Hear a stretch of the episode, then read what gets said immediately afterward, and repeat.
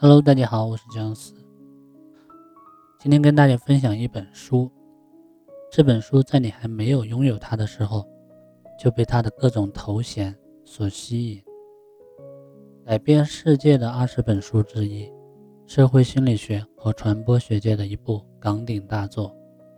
书名已成为现代网络吵架必备的词汇，道出了我们感到不舒服却不得不承认的真相。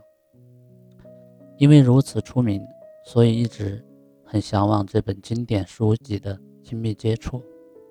前几天，当我拿到这本书，心心念念的时候呢，看到了封面，还咧开了嘴，终于可以一饱眼福。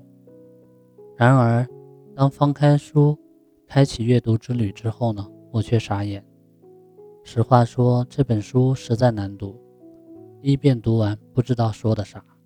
第二遍大概知道作者的思想，直到第三遍结合着历史背景，参考着其他作者的评论，才算是有所感悟。那这本极其神秘又晦涩难懂，但却一直被捧为经典的书，究竟是什么呢？它就是法国著名心理学家勒庞的《乌合之众》。这本书并不是很厚。但书中描述的集体心态对人们理解集体行为的作用，以及对社会心理学的思考，发挥了巨大的影响。那什么是乌合之众呢？乌合之众在词典中解释为杂凑在一起、毫无组织和头绪的一群人。在本书中的解释呢是拥有共同心理诉求的群体。这些人并不一定要聚集在一起，出现在同一个地点。比如说，广大的网络游戏爱好者，他们有共同的心理诉求：闯关、升级，在游戏中获胜。因此，他们是群体。即使他们分散在世界各地，还有广大的股民、爱好写作的笔友等，这些都是群体，没有条律规定，但却因同一个目标共存。乌合之众有什么特征呢？为什么我们在群体中很容易被牵着鼻子走？因为人一到群体中，智商就严重降低。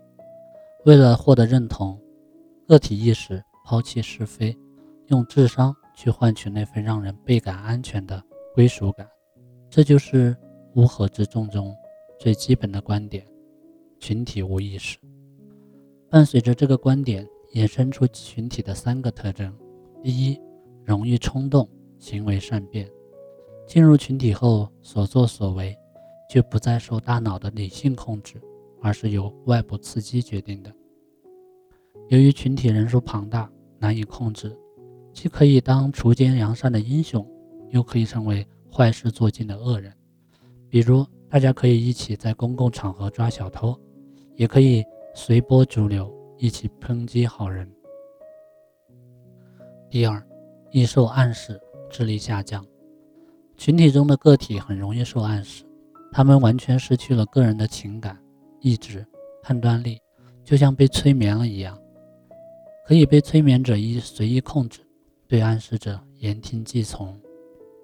比如现在网络上流行的多数键盘侠的网络暴力行为，正是乌合之众的情绪宣泄。第三，感情简单夸张，一个人时。有不满的情绪很难掀起大风大浪，但当群体的情绪有一丝风吹草动的时候，就会被十倍、百倍的放大。群体的情感总是容易走极端，要么极其高尚，要么无比低俗。比如近期某个电视剧热播，大家一边倒的夸奖女一号，又一边倒对扮演反面角色的女二号指手画脚。四，拒绝乌合之众，敢于做自己。下面这几个场景，你应该不陌生。当你放学还留在学校，下班还在单位的时候，会有这样一群人唏嘘道：“怎么又在学习？怎么又在加班了？”当你大学毕业，留在大城市租地下室、挤地铁的时候，有人会说：“家乡不好吗？”父母身边不暖吗？当你的年龄已经走在三十加的跑道上面的时候，会有一群人质问道：“年纪也不小了，怎么还不结婚？”在大家的眼中，从众、随大流，和周围大多数人一样，就是正常的。否则，你就是怪物，会被群体攻击。但其实，那只是为了保护自己，对世界的妥协和伪装，而不是真正的自己。乌合之众作为一本经典必读书籍的意义。便是他一针见血地指出了群体社会存在的各种问题，折射到现实生活当中，给我们带来的启发就是：敢于做自己，不被乌合之众所捆绑。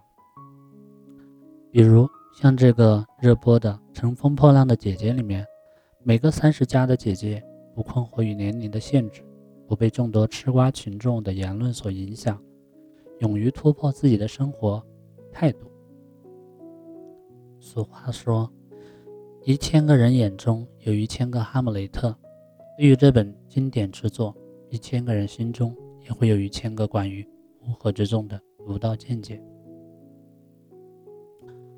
于我而言，看完这本书，想要和大家一起分享的就是：愿我们每个人生于群体，但不从众，在自己的天地里绽放出独特的自己。